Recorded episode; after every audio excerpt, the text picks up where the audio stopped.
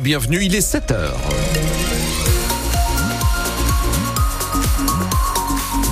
Ralentissement marqué sur l'autoroute 1, surtout en ce moment, 7 km de bouchon euh, à hauteur euh, de Carvin pour l'insertion. Ça reste assez difficile. Voilà pour la situation. Attention au vent, Thomas Schoner, ça souffle aujourd'hui. Oui, parce qu'on a encore dépassé cette nuit les 100 km heure des rafales de vent, euh, notamment 114 km heure du côté de Sauty dans le Pas-de-Calais. C'est un peu avant 6 heures du matin. Le vent qui va se calmer petit à petit puisqu'on sera autour de 60 km heure pour les rafales de vent aujourd'hui. Normalement pas de pluie, en tout cas ce n'est pas annoncé. Et pour ce qui est des températures, ça reste très doux, 13 degrés pour les maximales cet après-midi. Et Thomas, l'État peut-il euh, être jugé responsable de la mort de Nathalie Debailly? En mai 2019, cette quadragénaire qui habite la Madeleine près de Lille est enlevée, tuée par son ancien compagnon cinq ans après ce meurtre atroce. Ses proches ne veulent pas en rester là. Ils ont décidé d'attaquer l'État en responsabilité. Une procédure afin de souligner, selon eux, les dysfonctionnements qui ont précédé la mort de Nathalie Debailly. La nordiste Odile Senelard avait en effet à l'époque alerté la police à de nombreuses reprises. Au cours des quatre mois précédant sa mort, Nathalie Debailly avait alerté les forces de l'ordre sur le harcèlement et les menaces de mort qu'elle subissait de la part de son ancien compagnon. Elle avait déposé trois mains courantes ainsi qu'une plainte qui n'avait pas été transmise au parquet. Aucune mesure de protection n'avait été prise. Et c'est précisément cette absence de mesures que dénoncent aujourd'hui les proches de la victime qui veulent également comprendre pourquoi, le jour du drame, il a fallu deux heures aux policiers alertés par un témoin pour se présenter à l'appartement de l'ancien compagnon et pourquoi ils en sont repartis après avoir simplement frappé à la porte. Ça n'est que quatre heures plus tard qu'ils sont finalement revenus pour découvrir sur place le corps sans vie de Nathalie Debailly, lardé de coups de cutter. Les proches de la victime espèrent donc aujourd'hui provoquer une réelle prise de conscience pour que de tels drames ne se reproduisent plus et pour que la parole des femmes soit enfin entendue dans les commissariats. Et à 8h moins le quart tout à l'heure, pour nous expliquer cette procédure, nous recevrons en direct l'avocate Isabelle hier. Elle sera notre invitée. C'est elle qui représente les proches de Nathalie Debailly dans cette procédure contre l'État. 7 heures de Thomas. Les agriculteurs durcissent leur mouvement. De nombreux points de blocage sont annoncés pour aujourd'hui sur les routes du Nord et du Pas-de-Calais. Sur l'autoroute A16, la FDSEA a donné rendez-vous à ses adhérents à 8 heures tout à l'heure. Donc d'ici une petite heure au niveau de Calais. Les autres manifestations sont prévues un peu plus tard dans la matinée à 10h, notamment sur l'autoroute A2, secteur de Marly, le péage de Setc également sur la 26, toujours à 10h. On peut aussi donner le rond-point de Dainville près d'Arras ou le rond-point Petit Fontaine de Cambrai où des agriculteurs se sont déjà postés hier soir. Certains ont également manifesté dans la soirée à Maubeuge. Le gouvernement, de son côté, va-t-il répondre à ce mouvement et avec quelles mesures? Les agriculteurs qui manifestent s'inquiètent pour leurs revenus Ils protestent contre la hausse des charges, contre l'accumulation également des contraintes et des normes. Le Premier ministre, après avoir reçu lundi soir la FNSEA et les jeunes agriculteurs, a reçu hier soir la Confédération paysanne et la coordination rurale, deux syndicats plus modérés dans leur mode d'action, mais qui ont aussi des revendications. Thomas Giraudot, vous leur avez demandé comment s'était passé le rendez-vous à Matignon.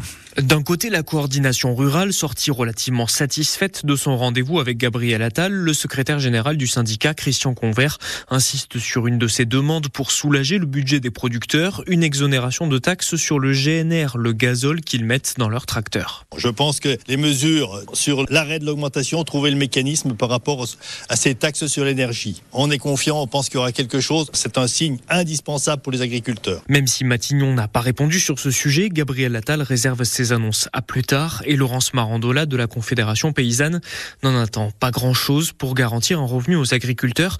Elle venait à Matignon exiger l'interdiction de la vente à perte de la production des agriculteurs à leurs interlocuteurs directs, les industriels. Tout ceci reste euh, très incertain. Euh, on est quand même très dubitatif sur des évolutions positives. Obtenir vraiment que les négociations commerciales en cours permettent d'obtenir ça, de garantir euh, ces prix aux producteurs, on en doute beaucoup. La Confédération paysanne n'appelle pas officiellement au niveau national à participer au mouvement de colère, en tout cas pas pour l'instant.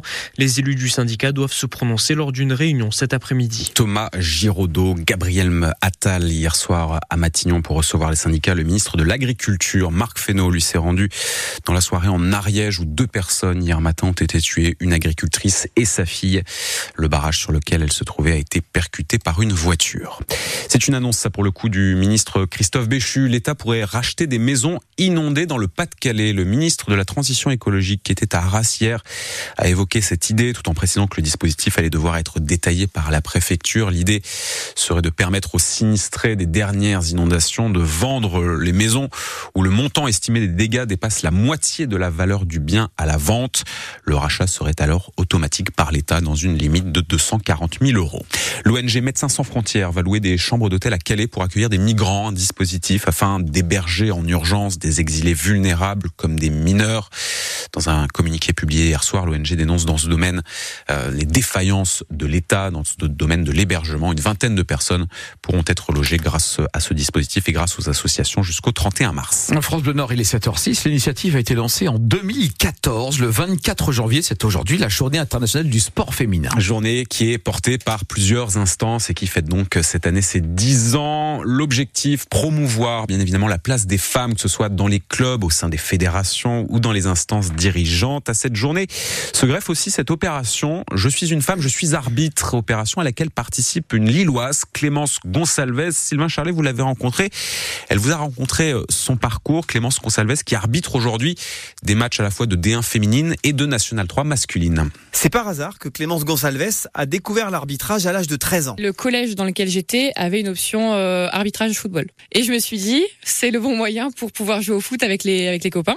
Donc je me suis inscrite euh, à cette option et il fallait passer le diplôme d'arbitre. Donc je l'ai passé. Donc je me suis dit, je vais essayer sur un match. Et donc j'ai fait mon premier match euh, à l'époque à Vermel, à côté de Lens.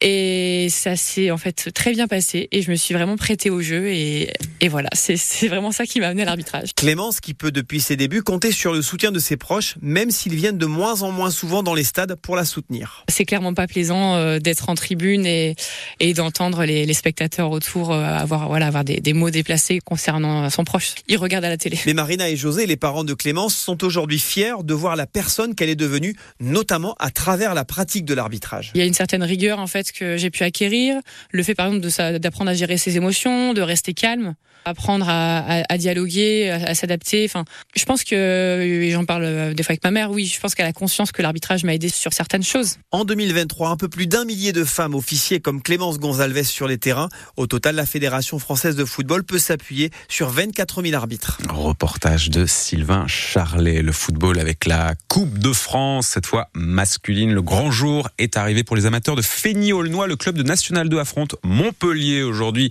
en 16e de finale de la compétition. Montpellier 12e de Ligue 1. Le match qui a été reporté à cause de la neige se joue au stade Léo Lagrange de Maubeuge. Rencontre que vous pourrez suivre en intégralité sur France Bleu Nord. Rendez-vous à 18h en Ligue 2. Dunkerque s'est imposé hier soir face à Ajaccio. Victoire 2-0 des Dunkerquois dans le cadre de la 21e journée de championnat. Nouvelle défaite en revanche pour Valenciennes qui s'incline 3-1 face à Bordeaux. Le foot, c'est aussi la Coupe d'Afrique des Nations. Dernière journée aujourd'hui des phases de groupe, mais c'est déjà terminé pour l'Algérie. L'Algérie éliminée après sa défaite hier soir 1-0 contre la Mauritanie.